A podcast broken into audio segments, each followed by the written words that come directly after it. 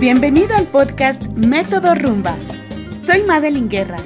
En este espacio compartiré contigo cómo voy creando el método Rumba y cómo aprender a transitar por la vida rumbeando.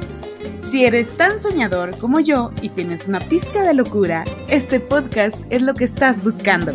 Acompáñame.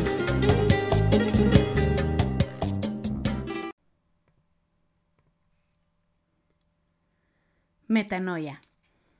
Quiere decir despertarse y no perderse la vida.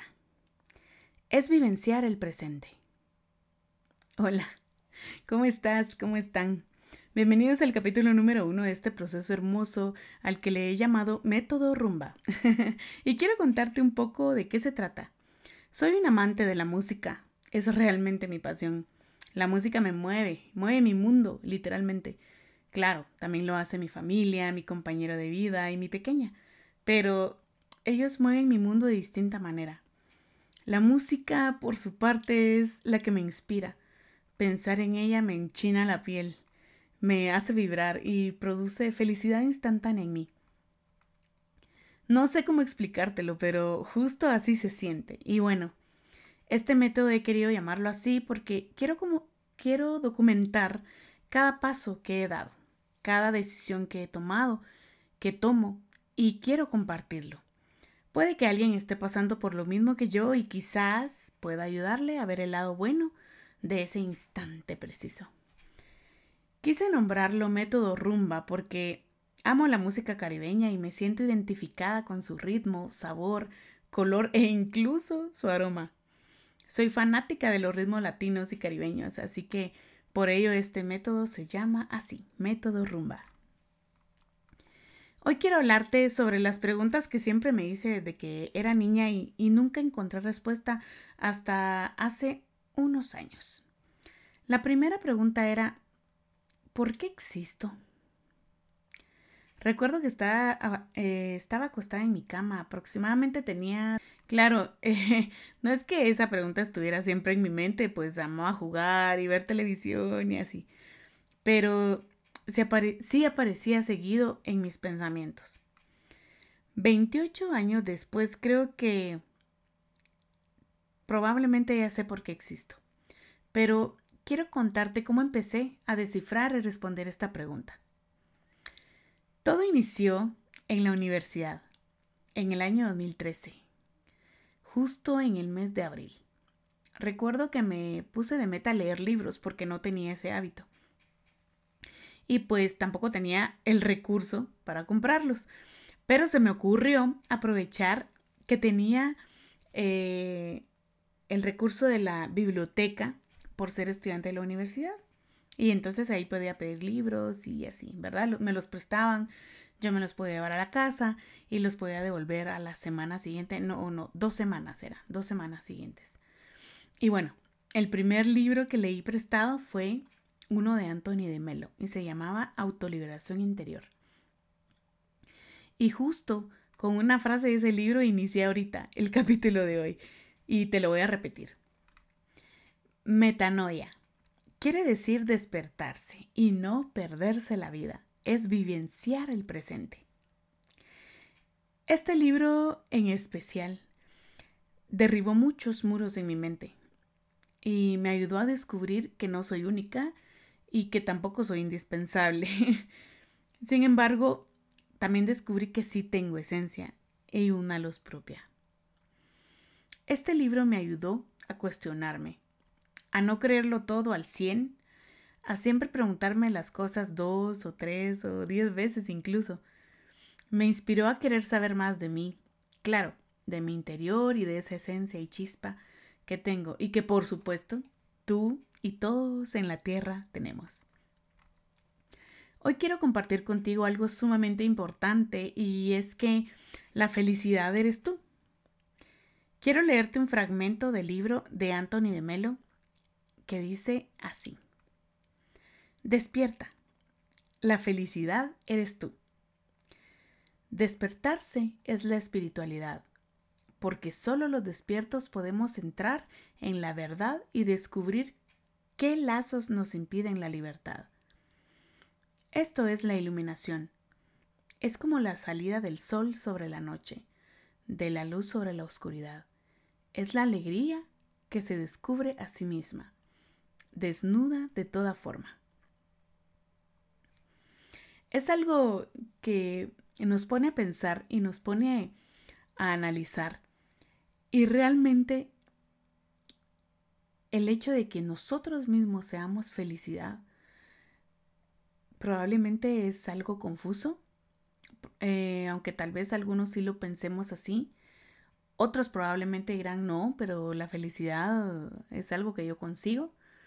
Y te quiero compartir algo. Eh, yo siempre me, trataba de observar y caí en cuenta, pero fue hasta hace pocos años, caí en cuenta que siempre yo estaba en, esa búsqueda constante de la felicidad. Por ejemplo, yo decía, bueno, cuando, cuando estaba pequeña, ¿verdad? Cuando termine la primaria, ay, voy a ser feliz y ya voy a poder empezar una nueva etapa.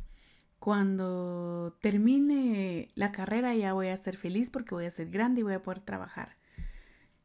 Cuando salí de, de diversificado, por ejemplo, y dije, bueno, cuando encuentre mi primer trabajo voy a ser feliz.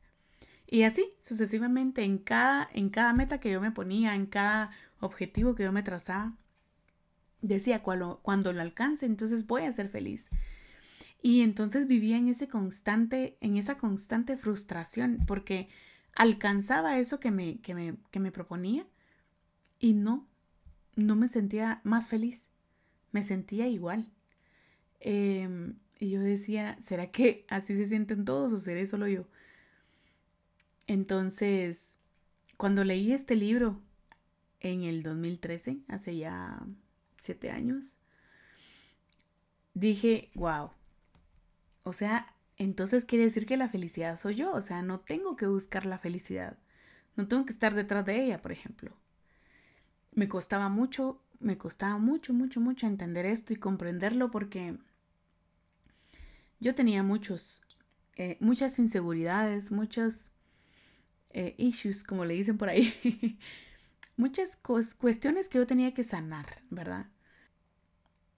Lo intenté de, de, una manera que en la adolescencia me funcionó bastante, pero llegó un momento en que ya no me funcionaba, ¿verdad? Em, y era pues estar en, en, en, una, en una religión, por decirlo así, en, en una iglesia, pero yo sentía que eso no era Jesús, que eso no era eh, el, lo, que, lo que Jesús decía en, su palabra. Por supuesto, yo, yo creo firmemente que existe un Dios, yo creo firmemente que existe eh, esa, esa hermosa fuerza, energía. Es más, eh, un amigo una vez me dijo, solo el, el, hecho de decirle Dios es como bajarlo de, como bajarle esa intensidad. Y, es cierto, me hizo clic. Y sí, yo, yo creo en lo personal que existe una gran fuerza divina, preciosa, que es la que nos tiene acá, a cada uno. Pero, pues en ese momento de mi vida yo sentía que no, que no, que no era mi lugar y que no era mi momento. Y pues de, bueno, decidí como retirarme y, y pues buscar esa verdad, ¿verdad? Entonces, cuando leo esto y cuando yo em, veo estas palabras que la felicidad soy yo, era así como, ¿cómo así? si siempre me he sentido infeliz, o no siempre, sino que nunca pensé que me fueran a decir que la felicidad era yo, o sea, em, yo tenía también muchas inseguridades y tenía muy poca autoestima, muy baja autoestima. Por lo mismo yo siempre em, fui una persona Claro, eso fue antes porque gracias a Dios ya no. gracias a Dios. Eh, gracias a, a, Dios realmente que ya, que ya no pasa así. Pero mm, yo era muy insegura y entonces siempre tenía problemas con las personas que, que de repente yo pues eh, decidía formar una relación porque era muy insegura y por supuesto muy celosa. Eh, cuando leí esto ya yo ya estaba en un proceso en donde yo dije, no, no voy a estar con nadie, quiero estar sola, quiero descubrirme y conocerme yo sola. Y, y así sucedió. Estuve cuatro años aproximadamente sola.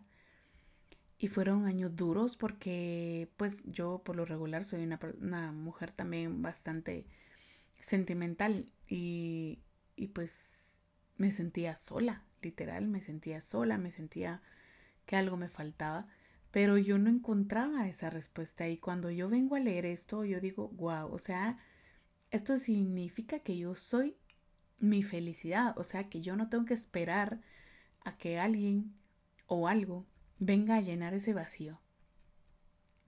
Entonces, em, quería compartirte esto como primer capítulo, pues fue para mí como, y marcó como un antes y un después, el haber leído este, este fragmento, este libro en su totalidad, me ayudó muchísimo.